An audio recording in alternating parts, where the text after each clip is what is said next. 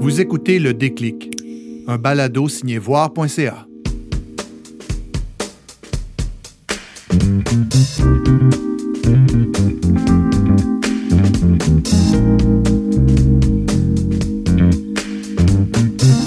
On l'a vu dans le rôle de Gabi Gravel, le no-show d'Alexandre Fecteau, le plus récent de Denis Arcan aussi, et finalement dans le Punch Club et la Hélénie.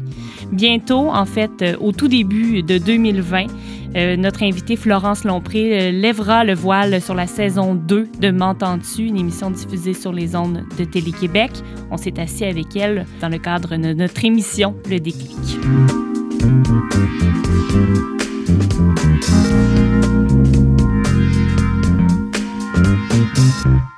Florence, on t'a vu, ben, on sait que tu es une fille qui a fait une formation en théâtre. On t'a vu euh, dans des séries télé comme Mémoire vive, Les pays d'en haut, Like moi. On y reviendra d'ailleurs. Euh, M'entends-tu, bien sûr, hein, qui va bientôt euh, avoir droit à une deuxième saison. Euh, oui, du théâtre, tout ça. Mais moi, j'étais curieuse. On connaît beaucoup la comédienne, évidemment. On t'a vu dans une panoplie de projets. M'entends-tu, c'est le, le, le, le- à la télévision parce que tu as fait du théâtre aussi, de l'écriture en théâtre. Mais ça reste que je pense que l'écriture est arrivée euh, peut-être après le jeu. Hein? C'est la, la, la, la, supposition que je fais. Euh, Est-ce que... euh, mais comment s'est fait le déclic, justement, pour citer le nom de, du, de notre podcast? Comment tu as eu envie, justement, Déclic, prendre- ça s'appelle Déclic? Oui. Ah, c'est bien pensé. Oui. Comment tu as eu, justement, là, ça a été quoi la bougie d'allumage pour euh, prendre le stylo, là? Euh, ben en fait, je pense que pour avoir parlé à mes parents, en plus, dernièrement, dernièrement de ça, euh, je pense que c'était là depuis euh, le départ, en fait. Ah, ouais. Je me rappelle, quand j'étais très, très jeune, j'avais découvert des, des livres de poésie chez moi que mon, mon père savait même pas qu'on avait, en fait. Puis très, très jeune, j'ai été comme... euh, ben, dès que j'ai appris à lire, là, en contact avec cet art-là. Puis même, je m'étais mis à écrire de la poésie, puis ça avait franchement inquiété mes, mes parents qui étaient supposés partir euh, euh, deux semaines en Floride, puis finalement, ils m'ont amené. Comment ça? Avec eux. Inquiété à quel Parce que j'écrivais sur. Tu sais, comme. C'était très. En plus, j'apprenais à écrire, là. C'était vraiment. Genre première année primaire? Exact. OK. C'était très euh, automatique, c'était très euh, dans le, le- le- les mots que je connaissais, mais ça pouvait avoir l'air aussi d'un appel à l'aide. Genre quoi? Te souviens-tu de Non, passage? malheureusement, on, on les a cherchés, mais on les a jamais retrouvés. mais euh, mon, mon père dit que c'était tout mélangé. Il y avait comme des bouts de poésie, des bouts de dialogue. euh, euh, tout ça était bien étrange. Puis aussi, en tout cas, il y avait des, des, des bonhommes qui mouraient. euh, Ben voyons. ça avait super inquiété. Alors que moi, j'étais complètement dans la création. Puis Oui. J'allais bien. oui. Euh, J'allais très bien. Une enfance heureuse, donc, Florence? Mais finalement, la poésie m'a m'a permis d'aller en Floride. Oui, c'est vrai. Fait que, bref, pour faire Ouais. euh, une histoire courte, euh, c'était là depuis longtemps. Puis ensuite, on avait déjà parlé de ça ensemble, Ouais. mais euh, j'ai découvert l'improvisation assez jeune aussi, Mm. qui est une forme d'écriture euh, Ouais. instantanée, c'est sûr, mais ça reste. T'es l'auteur de tes propres. de tes propres mots, de tes propres mouvements, de ton, de ton style, de ton Mm. lieu. Fait que d'après moi, c'était là depuis un bout. C'est juste ça a pris du temps avant que je m'en rende compte puis que je me- je m'accorde de- le droit de, de le faire, je pense. Et tu m'as vraiment intriguée avec ton histoire de poésie euh, dans, dans- ben, des livres, en fait, qu'il y avait chez vous. Tu dis, mon, mon c'était pas à mes parents nécessairement. Moi, je sais pas trop comment ça s'était Mais tu sais, c'était dans la bibliothèque familiale, mais tu sais, comme ça, évidemment, ça n'avait pas été ouvert depuis un petit bout, là. Il y avait aussi Le Prince de Machiavel, puis mes parents, c'était pas des- nécessairement des, des très grands lecteurs. Peut-être des, des- devoirs de cégep qui s'étaient retrouvés. Exact, Ouais, ça ouais. m'avait tout l'air de ça. Il y en avait beaucoup aussi sous l'escalier, là, un peu. On avait une espèce de porte, là, un peu à la Harry Potter, un débarras. Il y avait beaucoup de Tu choses. dormais pas là-dedans, toujours? Non, non. Non, OK. Non. Non, j'ai j'ai vraiment eu une belle enfance. Parfait, ça, ça, nous rassurer. Mais c'était quoi les auteurs, justement, que tu lisais? Te souviens-tu? Euh, ben écoute, comme tout, tout jeune qui se respecte, il y a eu beaucoup de courtes échelles, je te le cacherai pas.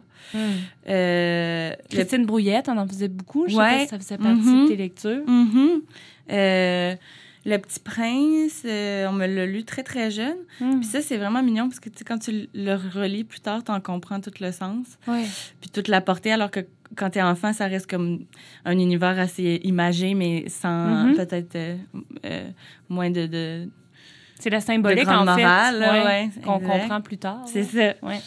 Fait qu'il y avait de ça. Il y avait ma mère aussi. C'était tellement mignon. Elle me racontait des, des histoires de doigts.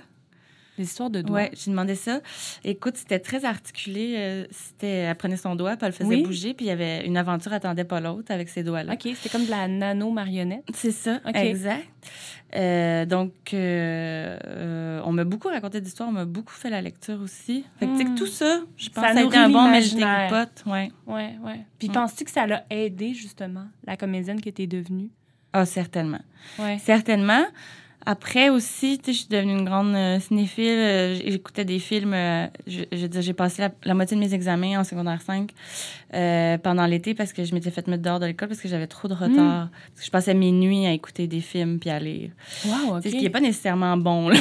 Tu recommandes pas ça aux, Non. aux auditeurs? Mais c'est tout là que j'ai fait ma formation. On dirait que je suis allée chercher moi-même ce Mm. que j'avais besoin. À ce moment-là, est-ce que tu le savais que tu voulais aller en théâtre au cégep? Puis... Oui, mais je me sentais quand même push. Je me sentais comme Oui, dans quel sens? hein? euh, de, de faire ça. Tu sais, c'est comme si c'était pas correct. Dans le sens que ça aurait été mieux d'aller genre en sciences nature? Non, ça aurait été mieux d'aller à l'école, tu sais, comme puis de pas Ah. perdre son temps à regarder Ah, des oui. films. C'était dur à expliquer, tu sais, puis à, à justifier Mhm. comme choix. Puis tu sais, c'était pas, c'était pour mes enfants, euh, pour mes enfants, pour mes parents, c'était l'enfer parce que pas, ils pouvaient pas dire, mettons, apprendre la drogue ou tu sais, un à problème. J'étais à la maison puis je lisais, j'écoutais des films, mais quand même, tu sais, pour eux, ça, ça a été complexe là, cette partie-là de de, de mon art. là, De ton cheminement. ouais, c'est ça.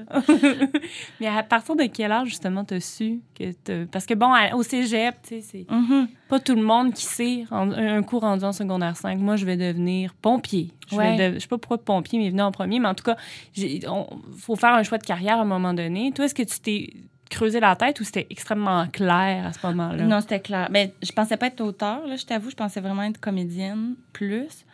Euh, mais je pense que euh, à l'âge de 5 ans, euh, je faisais semblant de parler en anglais, fait que je voulais être traductrice. Puis tout de suite après, je suis de, ça, ça a été je vais être comédienne. Hmm. C'est arrivé assez tôt. hein. Ouais, c'est arrivé vraiment, Ouais. vraiment tôt. Euh, on parlait, on parlait de, de- d'impro, on te connaît pour la Lime, le Punch Oui. Club, la LNI Mhm. aussi, tu sais. Comment tu dirais que ça vient influencer ton travail pour une série, là, comme M'entends-tu? Euh, Tout ce bagage-là, là. mhm. Ben pour m'entends-tu, je pense que ça a été euh, euh, euh, différent là, ce que dans mettons le, le sac à trucs que l'impro euh, Mhm. je déteste dire ça, là, mais que, que l'impro peut t'apporter. Mais c'est que c'était énormément d'entrevues puis de, de su- sujets assez euh, euh, touchés, euh, Oui. des fois très profonds aussi. Ouais, t'as pas le temps dans une impro de deux minutes aborder des sujets comme ça. En tout cas, pas de la manière dont tu non, mais ça m'a servi en entrevue après, tu sais. Ah ouais. Parce qu'il y, a- il y a eu euh, un an là, de recherche là, Mhm. euh, avec cette série-là. Euh, puis je pense, Pascal qui écrit avec moi aussi, des fois, on se retrouvait à parler de sujets euh, ben, qu'on maîtrisait pas encore ou, dont on avait besoin de, de, de, de- de plus d'outils ou de, de, faits vécus. Fait que, Mm. tu sais, le, le- le- mettons, la facilité d'entrer en contact avec des gens que l'impro peut donner Ouais. euh, ou tu sais, de désamorcer avec une blague ou une situation, je pense que Parce que tu as rencontré, c'est ça, des gens qui sont issus un peu du même milieu que Oui. le- les filles Oui. dans M'entends-tu? Ouais. Ada, euh, Caroline, puis Fabiola. Euh, euh, puis toutes sortes aussi, des, des gens qui avaient un parcours très heureux quand même, des gens qui avaient un parcours vraiment plus lourd. Euh, euh, mais il y avait des histoires, tu sais, c'est ça, c'était, c'était prenant, c'était Mm. euh, bouleversant même. Fait que je te dirais que l'impro nous a... Parce que, tu sais, on n'est pas des... Pas comme- des thérapeutes. Non, là? ni des, des, des professionnels comme toi, tu peux l'être ou, tu sais, on n'est on pas étudié en com, on n'a pas. Fait que ce côté-là, euh, quand on s'est retrouvés à, à faire ça. poser nous a- les questions, Ouais, nous a ouais. beaucoup, beaucoup servi, j'ai l'impression. Ben oui, ça prend de la répartie, puis je veux dire, l'impro. S'il Mhm, y a de une l'écoute, école de ouais. répartie, c'est bien l'impro. Sais. exact. Ouais. Puis une école d'écoute aussi, tu sais. Hmm. Je pense pas qu'il y a des bons joueurs qui existent qui, qui sont pas capables d'écouter, Mm. sais, le, le partenaire. On en a toutes déjà vu Oui. au secondaire. Ah oui. On l'a tous déjà été, peut-être. C'est un petit manque d'écoute ici. Mais bon, ça, Ça arrive à tout le monde. Ça Ben se oui. travaille. Ça, se arrive au meilleur. Puis, puis en terminant, j'ai envie de te demander, évidemment, on a super hâte de voir M'entends-tu 2. Hein? D'autant plus que bon, tu nous amènes ailleurs. Les gens qui liront l'article seront à même hein, de constater, euh, d'avoir des petits, euh, des petits inputs, là, comme on dit en latin, euh, sur euh, la saison 2. Euh, mais outre ça, bon, il y, a- il y a évidemment eu du théâtre, tu as flirté avec le film, tu as quand même un Denis Arcan dans ton CV, là, c'est pas gênant. Ben oui, toi. Hein? Euh, Est-ce qu'il y a, mettons, dans les cases là, qui restent à cocher sur ta liste de rêves, Hmm. qu'est-ce qu'il y aurait, là, mettons, pour les Ben là, je suis en train d'en vivre un, vrai parce que euh, un projet avec Philippe Falardeau. Je suis tellement contente de travailler avec lui, Hmm. de, de- que ça va être lui qui va mettre en, en image des mots que.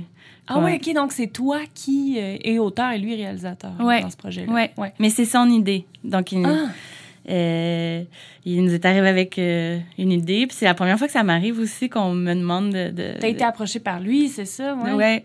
Euh, Puis c'est quand même pas n'importe qui, on va ben se non, le puis dire. je l'admire beaucoup. Fait que je suis- en tout cas, je suis vraiment contente. Ouais. Euh, sinon, euh, qu'est-ce qui me reste? Euh, Ça va bien, là, dans... je te dirais, là. Il faut apprendre à dire non aussi, probablement. Oui, Il y a oui. cet apprentissage-là qui est pas évident. Non, c'est pas évident. Puis là, à date, tu sais, comme c'est bizarre, parce qu'on dirait que j'aime tellement écrire que là, je, joue encore, mais tu sais, il faut comme je dise non à beaucoup d'affaires, Ouais. de jeux pour pouvoir me permettre d'écrire, pour avoir l'espace pour ça. Fait que ça, c'est quand même tough à faire, parce que j'aime ça aussi. Mhm. Mais j'aime beaucoup l'écriture aussi. En tout cas, bref. Il y a juste 24 heures dans une journée. Ben ouais, puis c'était Ouais. vraiment un first world problem. Genre, Oui. on s'en fout, là. Mais T'es vraiment à des, à des lieux de ce que les personnages du no-show d'Alexandre euh, ouais. d'Alexandre Fecto a pu, ont pu vivre. Oui. Puis t'as fait partie de ce show-là, toi aussi. Oui. Finalement, t'as réussi à renverser la vapeur, puis pas à peu près. Là. Euh, ça a bien viré. Ouais, vraiment. hey, merci beaucoup. hein. Merci à toi.